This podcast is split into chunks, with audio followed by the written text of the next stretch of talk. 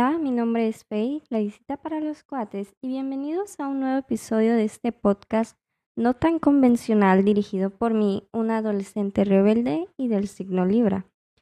El día se siente caluroso, es el estado de Tabasco y estamos a 32 grados. Se va la luz a cada rato y siempre traigo un abanico en la mochila. Pero bueno, son días bonitos. Recuerden ponerse bloqueador, tomar agua, agarrar la sombra, comer bien y todo eso. Bueno, para hoy les convido fresco y calientito una cosa totalmente espectacular, completamente salsero. Nada más y nada menos que el backstory de una de las canciones más salseras conocidas Alguna vez la hemos escuchado en unos 15, bodas, bautizos, marisquería, lo que sea. Estoy hablando de la rebelión, ya de No le pegué a la negra. Y bueno, de ahí un desglose de la historia de la salsa, África y el esclavismo en Cartagena. Bueno, let's start with the beginning. Para empezar, podemos decir que la salsa, en su representación del tiempo y el espacio, atraviesa diferentes temporalidades y distintas espacialidades. Desde las evocaciones del África profunda, agregamos aquí hasta las alusiones a la esclavitud, como es la rebelión, pasando por las reminiscencias de la vida campesina de los caribeños en el siglo XX, la emigración a Nueva York, la cotidianidad urbana y rural, o la violencia en el barrio. Una de las características principales de la salsa, en su lírica y en su ritmo, es el permanente vínculo con el pasado, su línea de continuidad con los ancestros y el permiso de los mayores, a lo que invoca con frecuencia a través de los tambores. Esta relación con el pasado en una sociedad tradicional no urbana, plena de oralidades y polirritmias, del África primordial y luego el Caribe colonial o republicano, hace que en ella aparezcan las voces del tiempo anterior a la gran ciudad. Muchos de sus principales culturas reivindican en la lírica y el canto la figura del jibarito, su entorno sociocultural, al que homenajeaban a veces con nostalgia, a veces como afirmación de lo que se debe preservar o como herencia de un pasado en proceso de desintegración. En los 60 se creaba la música respondiendo a las demandas sentidas por la comunidad que se cantaba a sí misma y no a las exigencias del gran espectáculo musical también explotado de los americanos en Nueva York.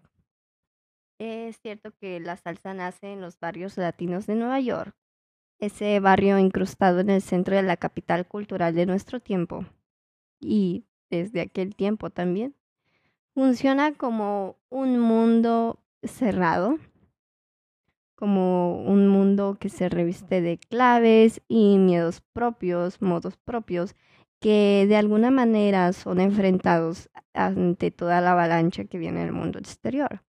Los latinos de Nueva York vienen del Caribe, básicamente de Puerto Rico, aunque ya en los años 60 comenzó a acentuarse la migración de dominicanos y panameños, colombianos y cubanos. Todos ellos forman una sola comunidad, una comunidad hermanada por una raíz cultural que es común e idéntica en todos estos pueblos. La música que produce el barrio latino de Nueva York, por lo tanto, es una música netamente caribeña, y el son que desde las primeras décadas del siglo ya había logrado principal caracterizar e identificar a toda una región es como número uno, ¿eh? Número uno. Así, first, first, the one. Este, así, o sea, la máxima forma expresiva. En relación con lo del primer momento, nos señala pues que todo el proceso comprendido entre los 60 y los 70 es como nos, nos dice, pues nos evidencia, nos dice aquí.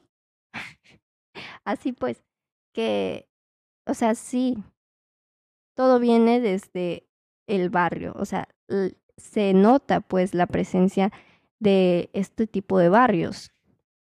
Bueno, la salsa no es un ritmo y tampoco es un simple estilo para enfrentar un ritmo definido. La salsa es una forma abierta capaz de representar la totalidad de tendencias que se reúnen en la circunstancia del caribe urbano de hoy. El, barro, el, barro, el barrio sigue siendo la única marca definitiva. En este sentido, la salsa no puede partir de una música rigurosamente nueva, esto es absurdo. El barrio implica una amalgama de tradiciones, un amplio espectro donde al igual puede aparecer un tango, que una ranchera, una gaita, una cumbia, lo que sea, un son o un guaguancó, o sea, bueno, por supuesto que todas estas expresiones mantienen su, su distintivo, pero, o sea, es como lo que uno escucha en Spotify todos los días, ¿saben? Es como, por ejemplo, no sé, en la mañana estoy escuchando los cadetes de Linares, en la tarde para cocinarme, no sé, una un chorizo, una longanicita, no sé, o freír postas. Me escucho unos boleritos, pero sí saben como de, de los panchos y, y ya como que en la noche ya Ah, ya hasta la noche yo creo que agarro señal. Yo soy una persona de noche. Me gusta más trabajar en la noche. Ahorita estoy trabajando. Ahorita, en este momento, no, no en el que. No en el que me están escuchando. No en el que me están escuchando, ajá, porque lo voy a subir más tarde. Pero ahorita son las 3 de la tarde con 41 minutos. Y creo que estamos como a 40 grados.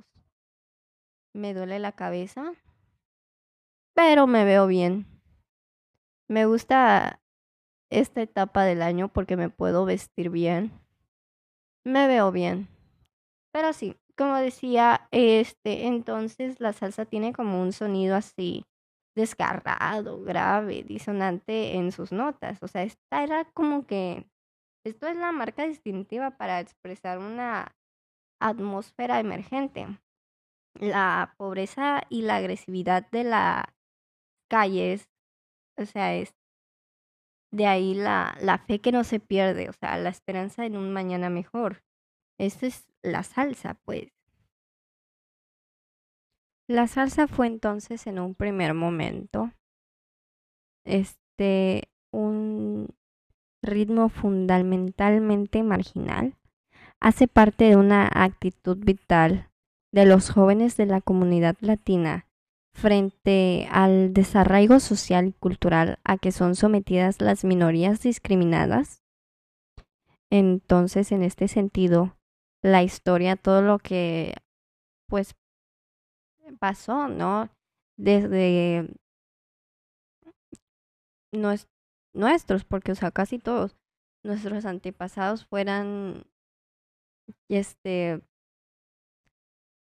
raptados de su cultura, alejados de, de lo que son, de dónde nacieron, para este entrar a esta colonización, civilización, ¿no?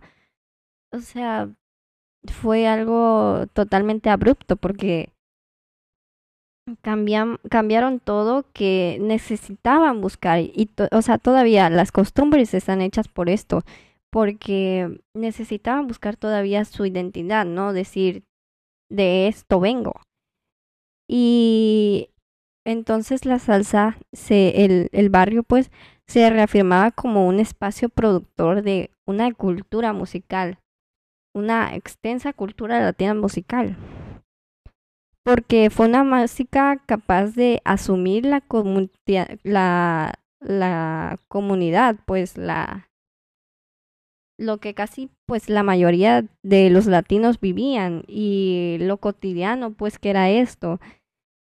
Y todo esto se parece mucho a los barrios populares de las ciudades caribeñas.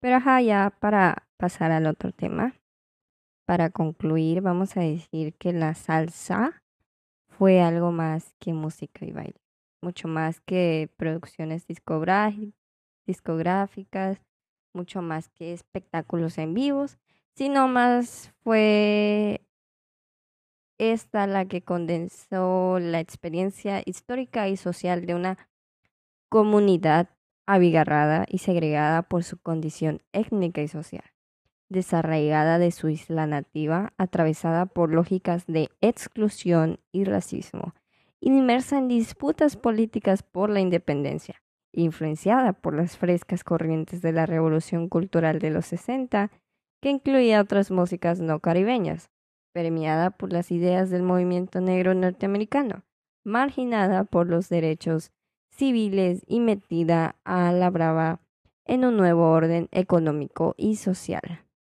Tan voraz como el que se imponía en las entrañas del monstruo.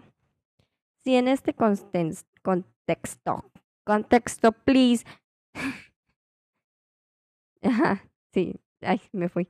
Este, y bajo estas condiciones se parió la salsa. ¿Qué significa entonces que es música del Caribe urbano?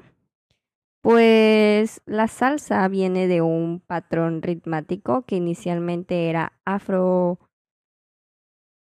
no sé, vamos a decir afro caribeño, afro cubano, afro lo que sea. Y hoy es afro mundial.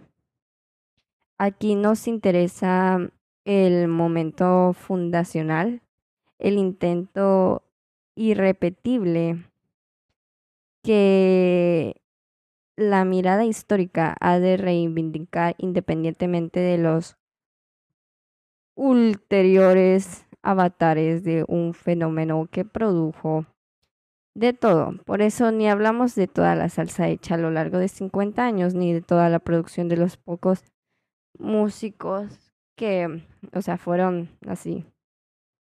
Willy Colón. ¿Cómo se llama el otro?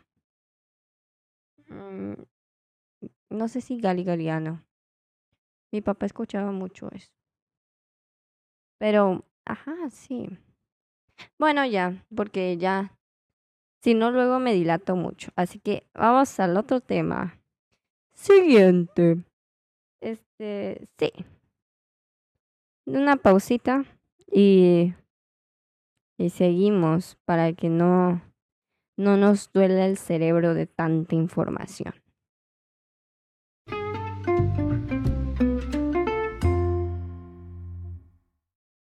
Esta parte ya la he grabado como dos veces, ¿saben por qué? Porque me enojo, me enojo demasiado. Me va a prender una vela aromática después de esta parte. Ay, Dios mío, cómo pasan motos aquí por mi casa. Pero bueno, lo, lo, lo feo de vivir en un pueblo. Pero bueno, como les digo, es, los voy a respetar, ¿sí? Los voy a respetar.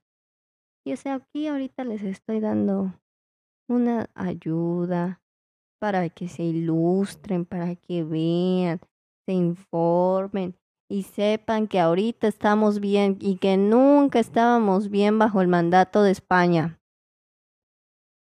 Pero bueno, hay personas diferentes y que piensan diferentes y hay que respetarlas. Yo soy una persona normal, voy los sábados a catequesis, los domingos a misa, eh, Escucho a AMLO en las mañaneras. Mm, sí, yo soy una persona normal y decente que luego se quiere pelear en Twitter con unos derechairos, pero no lo hago porque tengo conciencia social. Pero, bueno, es que sí, sí me enoja. O sea, ahorita que lo quiero empezar a, argumentar, por así decirlo, este me da así como de, uy, pero bueno, es que sí.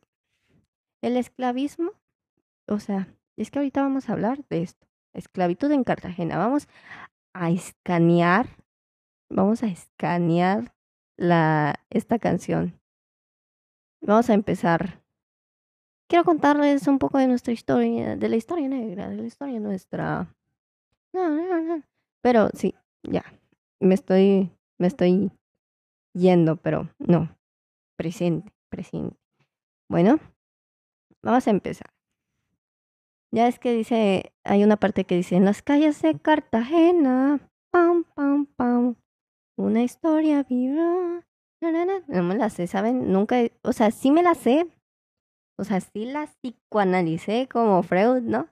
Pero este, pero así es conmigo, o sea, yo nunca me voy a saber una letra de una canción bien, a menos, a menos que sea, bueno, las de, las de Juan Gabriel me las sé casi todas. Y las de Amanda Miguel, fíjense. Las de Cadetes de Linares luego le cambió la letra, igual que las de Los Tigres del Norte. Igual en, ¿sabes cuáles me, está, me he estado aprendiendo? Es súper raro porque no he estudiado. He estudiado italiano, pero no he estudiado francés. Y la de Edith Piaf, ya no me acuerdo el nombre, pero me sé la letra, se los juro.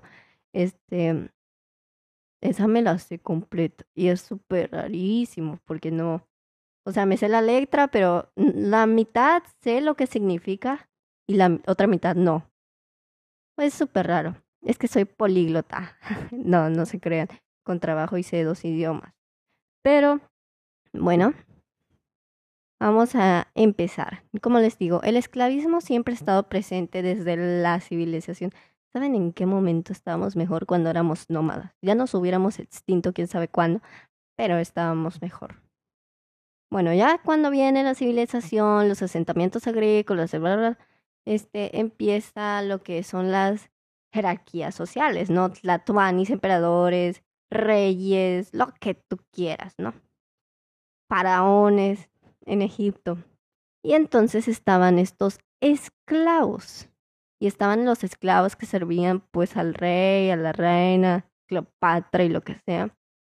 Y, ajá, y ellos tenían así pues su derecho, tenían lo que podríamos decir ahorita su seguro social y su casita de Infonavit. Pero, y, o sea, tenían hasta derecho pues para juntar libremente dinero para su, para que ya no fueran esclavos. Déjenme, es que ya me dolió la pata de estar aquí sentada. La pierna, perdone, la pierna. Que con mi hermanito es de, ay, ay, hermana, me duelen mis patas. Y yo sé, órale, mira las mías, son rositas. Me hice pedicure rosita por, por el estreno de Barbie. Estoy esperando que se estrene la película. Pero bueno, sí, como les decía, este, la esclavitud entonces ha estado desde siempre, pero pues obviamente va, va cambiando, ¿no? La perspectiva y cómo la aplicaban, pues.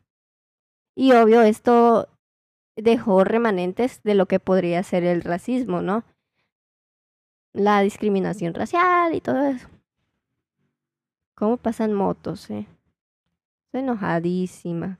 Pero bueno, Vamos a empezar. Los esclavos es una de las minorías sociales de la Edad Moderna peor conocida.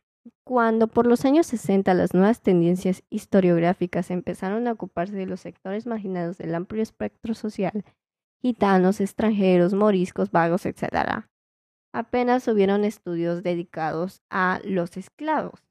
La disparidad y escasez de las fuentes así como la extraordinaria laboriosidad. Es que luego me trago mucho. Que supone extraer información de los fondos notariales dificultarán en gran medida los estudios sobre esclavos. Pero, pero, en los años 70, el incremento del interés por esta minoría como parte integrante de una sociedad abocada al prestigio y la ostentación y basados fundamentalmente en los protocolos notariales, aumentaron el número de investigaciones. Todos los estudios apuntan una periodización parecida en el desarrollo de la esclavitud en España, una suave alza desde el fin de la Reconquista y durante la primera mitad del siglo XVI hasta mediados del 500 en el que se iniciará el periodo más favorable para la esclavitud.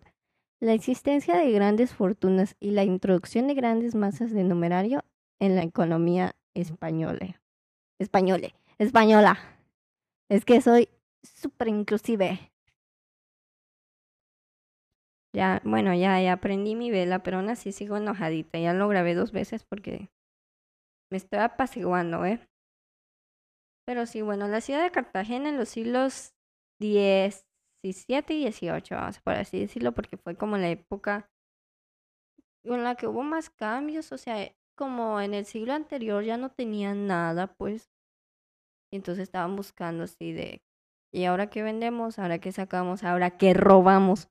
Este, si es que yo me enojo, o sea, no crean, o sea, si yo tuviera los españoles enfrente, no a los de ahorita porque yo amo mucho a Rosalía, o sea, independientemente de que sus ancestros, vamos a poner decirlo porque sí, todos venimos de un solo, este, vamos a decir que sus ancestros fueron los que colonizaron mi país, este, yo quiero mucho a Rosalía.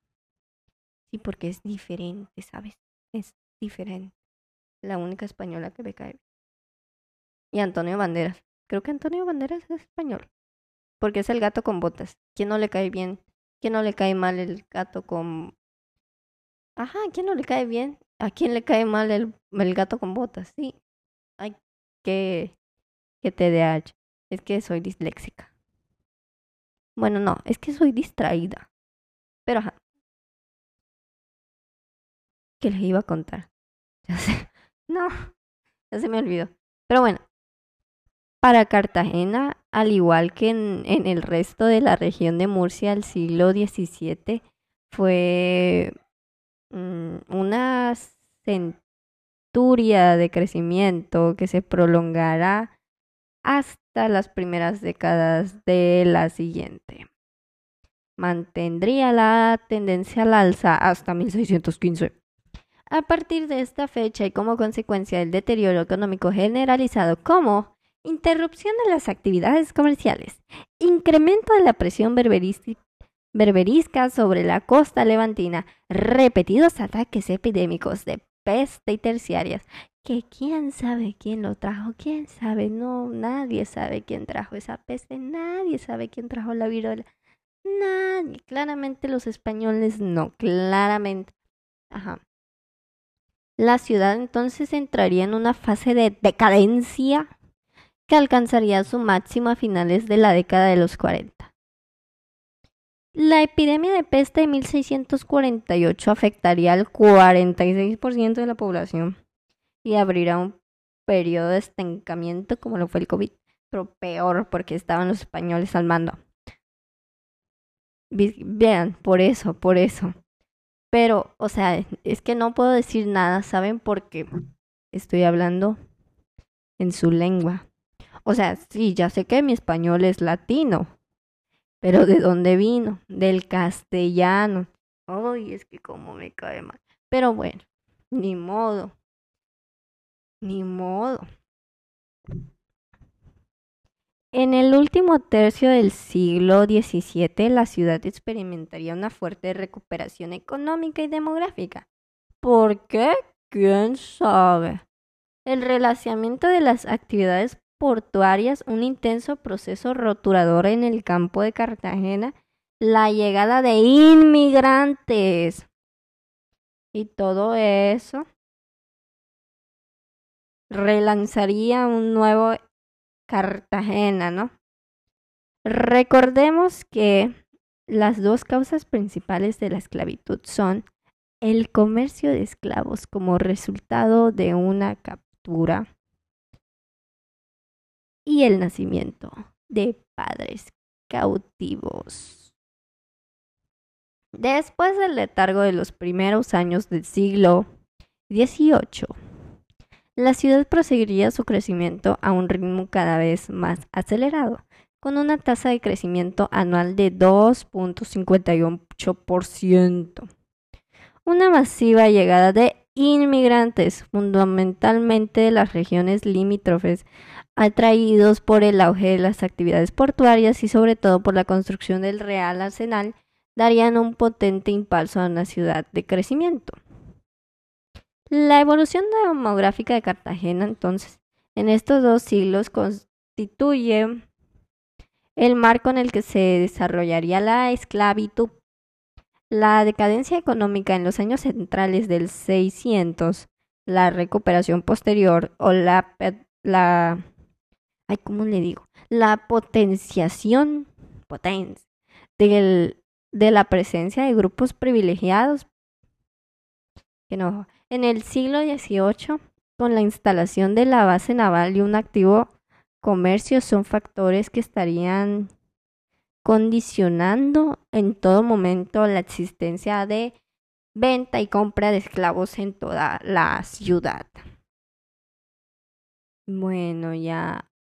Ahora vamos con la iglesia. Tanto para la iglesia como para el resto de la sociedad. El esclavo estaba considerado sin ningún género de dudas como un ser humano dotado de un alma inmortal. Claro que sí. De ahí que tan pronto los adquirían los nuevos propietarios los hicieran bautizar. Era deber del dueño integrarlo a la fe cristiana. De hecho, era una estricta condición el estar bautizado para poder ser libre. Los libertos eran todos cristianos sin excepción, aunque sus conversiones no fuesen sinceras, pues todo esclavo tenía obligación de profesar la fe católica si quería ser ahorrado. Pero el bautismo no liberaba, según las leyes forales valencianas y la legislación castellana. Bueno, ya ven que en la canción hablan sobre un matrimonio entre esclavos. Bueno, la cosa está así, ¿no? El matrimonio entre esclavos sí se podía, el matrimonio africano sí se podía, pero no, no era libre, pues, o sea, todavía pertenecían a un dueño, o sea, sí le hacían la ceremonia y la iglesia lo permitía y todo eso, pero pero los utilizaban pues solo para un criadero, no porque a sus hijos los vendían, o sea, así y los maltrataban a todos, o sea, porque la esclava mujer era más solicitada que el esclavo hombre. Sí, o sea, la esclava mujer cubría casi todo, o sea, cubría todos los servicios, los domésticos, de, de granja, de, de, de todo, pues. Y además de eso, las, las utilizaban, pues, o sea, le satisfacía las necesidades al dueño, pues, o sea, eso fue horrible. Sí, sí entienden, ¿no? Las, las abusaban. Y o sea, sí había señoras grandes, pero además de eso, la edad promedio para vender a una esclava era entre 13 a 17 años y el del, del esclavo hombre era de 15 a 21 años. ¿Por qué? Porque pues los utilizaban para eso, para que se reprodujeran para que dieran más esclavos y vender esos esclavos. Y eso fue totalmente horrible. Sí, o sea, después ya de la independencia, o sea, ellos se levantaron y obtuvieron la libertad, ¿no? Porque todo esto se vio en tanto en Cartagena como en México, como en, hasta, en, hasta en Estados Unidos y en Canadá, o sea, todo esto se vio. Pero después de eso, al obtener su independencia, al obtener la independencia de cada país, pudieron tener la libertad de comprar tierras, de tener una casa y ya no pertenecerle a alguien, porque o sea, eso es totalmente horrible. Y pues así, ya terminé, ya terminé. Alivio, ya terminé con el tema. Es que sí, o sea, sí me enojo, eh, o sea, fue totalmente injusto. Y aunque, o sea, el esclavismo está desde la antigua Grecia, desde Jesucristo y todo eso, el auge que tuvo este tipo de esclavismo en esta época que fue la colonización España el virreinato, lo que sea, fue, fue totalmente horrible porque dejó este tipo de discriminación racial en la, en la cultura, en la sociedad, pues. O sea, todavía vemos racismo, o sea, en mi país hay racismo, el racismo hacia los indígenas, hay racismo hacia el color de piel, o sea, y en América también, ya ven lo de la segregación racial, o sea, en toda América se ve eso. Y pues, sí. Y tal vez, bueno, es que esto lo hice por eso, ¿no? Este episodio lo hice por esto, ¿no? Para concluir con esto, ¿no? Tal vez antes se levantaban en armas porque pues no podían defenderse más que, que así, ¿no? Pero ahorita la juventud tiene, mi juventud, mi generación, tiene la opción de levantarse en voz, levantarse y defender sus derechos de esa manera, de hacer marchas, de hacer lo que sea, por defender lo que sienten. Y o sea, utilizamos Twitter para eso, para defender, o sea, además de compartir memes, además de usar Facebook para compartir memes, además de usar TikTok para compartir videos, no sé, de, de gatitos y lo que sea. Ya tenemos esta oportunidad de expresar lo que sentimos de, de esta manera, ¿no? O sea, por esto es el podcast, para expresar lo que yo siento, para expresar lo que pienso, y o sea, libremente lo estoy haciendo, o sea, no tengo el miedo de que algún rey o reina me provoque un accidente por decir lo que pienso. Y pues así, o sea, es, además, ya no es integrarse a la sociedad y callarse, es aportar algo a la sociedad y cambiar el sistema, no callarse ante el sistema, es cambiarlo, hacerlo un lugar mejor, ¿no? Porque es la comunidad, mi comunidad, o sea, la juventud, es la comunidad que se interesa por sí mismo y se interesa por el ambiente, se interesa por los derechos, se interesa por la igualdad, se interesa por la equidad, se interesa por todo. O sea, somos los que estamos curiosos, o sea, crecemos viendo Jorge el curioso. Pero además de eso, o sea, queremos pues lo mejor para el mundo en el que vivimos. O sea, sí, la juventud mueve a México. pero bueno, ya, ya para no, no espantarlos. Muchas gracias. Nos vemos. Espero les haya gustado. Esto es hablar conmigo. Estamos ya en Apple Podcast, Google Podcast, iHeartRadio, por si se quieren dar una vueltecita por ahí. Espero que, que les guste este episodio, si me hayan entendido, espero que me hayan entendido. Y denme stream en todas partes. Denme stream en todas partes. Nos vemos. Gracias. Tomen agua. Tomen, tomen sus vitaminas. Yo estoy tomando mis vitaminas. Nos vemos. Hasta pronto.